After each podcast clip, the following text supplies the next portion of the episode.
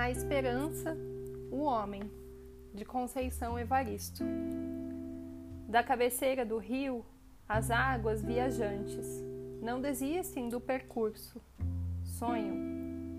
A seca explode no leito vazio e a pele enrugada da terra seca e sonha.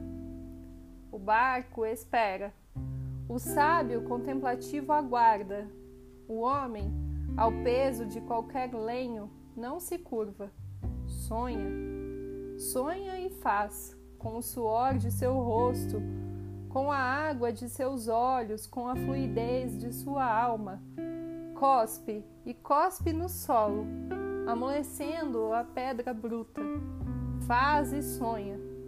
E no outro dia, nos amanhãs de muitos outros dias, a vida ressurge fértil, úmida, alimentada pelo seu hálito, e que venham todas as secas, o homem esperançoso há de vencer